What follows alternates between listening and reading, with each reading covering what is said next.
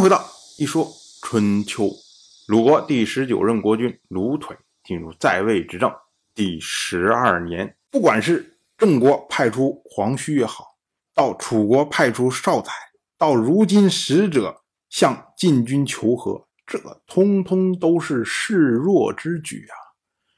虽然晋国那边内部纷争不断，但是呢，最终同意要和楚国盟誓，这。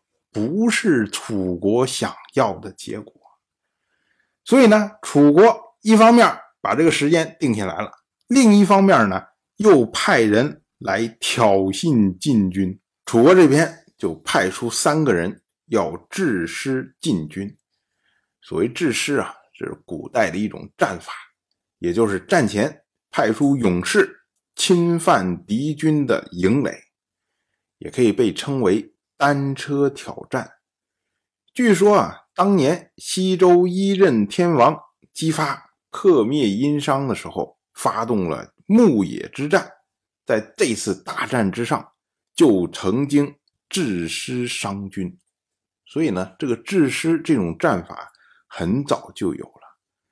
而派出这三个人呢，是以岳伯作为车左，许伯作为车御，射书。作为车右，这我们之前也讲过。春秋时代，一辆战车配三个人，中间坐的呢就是车御，然后右边这个人呢被称为车右，负责近距离的格杀。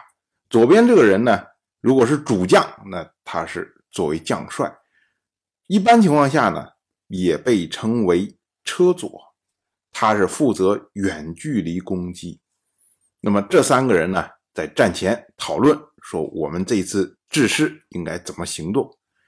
许伯他就说啊，他说我听说啊，制师要疾驰靠近对方的营垒才能回转。许伯说这个话，因为他是车御，他负责驾车。而岳伯他说啊，我听说啊，制师是车着利用利箭射杀敌人，并且呢。要帮助车御执掌马匹。那么射书呢？他也说：“他说我听说啊，制师就是车右攻入对方的营垒，斩杀敌军。这三个人呢，都是分别按照自己的职务，然后提出来自己的目标。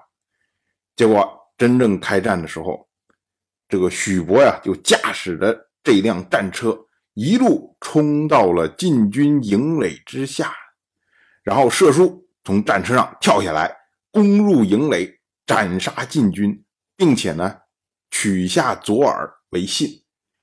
这时候呢，岳伯他在车上，一方面用弓箭射杀晋人，另外一方面呢，他帮助许伯来执掌马缰绳，而许伯呢，则从容的下车。调整马匹的位置，让两匹伏马、两匹参马不相互挤压，并且他还调整了马的颈格，方便哎回城的时候用。等一切就绪的时候呢，哎，那位射书从晋国的营垒之内杀出，带着晋国的俘虏一起跳上这辆战车，然后三人扬长而去。晋国一看，哇，你这出入晋军如入无人之境啊，这能行吗？于是晋国的大夫有包轨在后面追击，晋军害怕包轨追不上，于是呢，左右又派出两支人马夹击楚国的这么制师的三个人。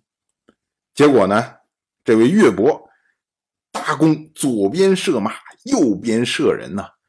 两边的这两路都不能靠近，可是呢，岳伯的剑渐渐的就要用完了。他一看手上只有一支箭，晋国的包轨还在后面紧紧的追赶。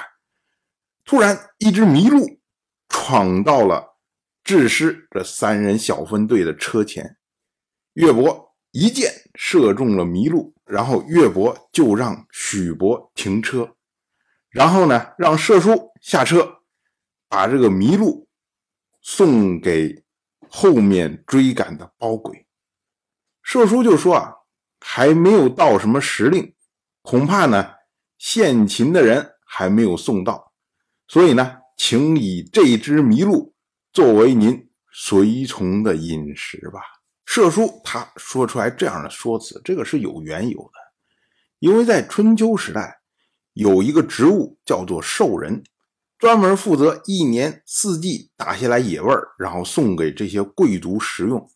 有所谓夏送糜，冬献狼，春秋献兽，哎，这样的一个说法。那么射书的意思就是说，哎，本来呢，您如果在家的时候，哎，这会儿可能兽人。已经把这些野味送到您家了，可是呢，您出来征战，然后一时收不到这个野味，所以呢，我们这边打了一只，就请送给作为您的属下的饮食。其实这个是谦辞，也就是送给您作为饮食，请您笑纳这么个意思。包鬼呢接过来射书所献上的麋鹿一看，包鬼识货呀。他看这个麋鹿上的箭呢，是从后背直入，由腋下出来，这个是有名堂的。这在古代被称为立龟。所谓立，就是美丽的丽，意思呢就是住，就是着的意思。龟指的是动物的后背，就是一箭正中动物的后背。那么古代能射出这样箭的人，被认为是善射的人。所以包鬼当时看着射书，看着麋鹿，他就止住了追兵。他说：“啊，车左善射，车右善言，都是君子啊。所以呢，我们不要再追了。”于是呢，岳伯、许伯、射叔三个人毫发无伤的回到了营地。当然，我就这么一说。您就那么一听，感谢您的耐心陪伴。如果您对《一说春秋》这个节目感兴趣的话，请在微信中搜索公众号“一说春秋”，关注我。您不仅能得到《一说春秋》文字版的推送，还可以直接和我互动交流。我在那里等待您的真知灼见。